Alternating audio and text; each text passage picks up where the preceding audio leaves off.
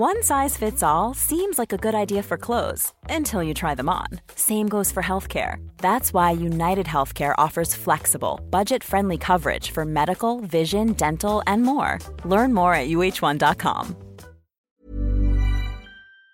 Every three seconds, there's a new victim of identity theft. A criminal could be applying for loans in your name or even selling your personal info on the dark web. Protecting your identity can be easy with Lifelock by Norton. LifeLock monitors your info and alerts you to potential identity threats.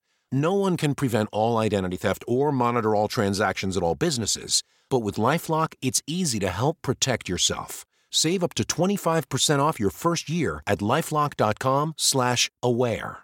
Loser number 20 comenta, "Buenas profesor, usted se hace llamar liberal, hombre, no solo me hago llamar, sino que creo ser liberal."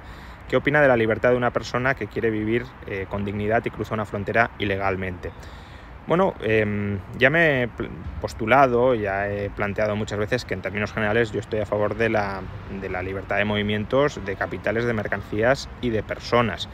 Es decir, creo que la condición de ilegalidad con la que el Estado castiga a determinadas personas por el mero hecho de, cruzar una frontera que debería poder cruzarse libremente, pues es una situación que no, eh, que no debería existir. Eh, por tanto, sí, libertad de movimientos de personas, eh, especialmente si una persona entra en una comunidad, respeta el código penal básico de esa comunidad, es decir, básicamente no agrede, no roba, no defrauda, es decir, respeta el código penal básico de convivencia dentro de esa sociedad y si además no, no, quiere vivir a costa del resto de la sociedad, es decir, si coopera productivamente con ellos.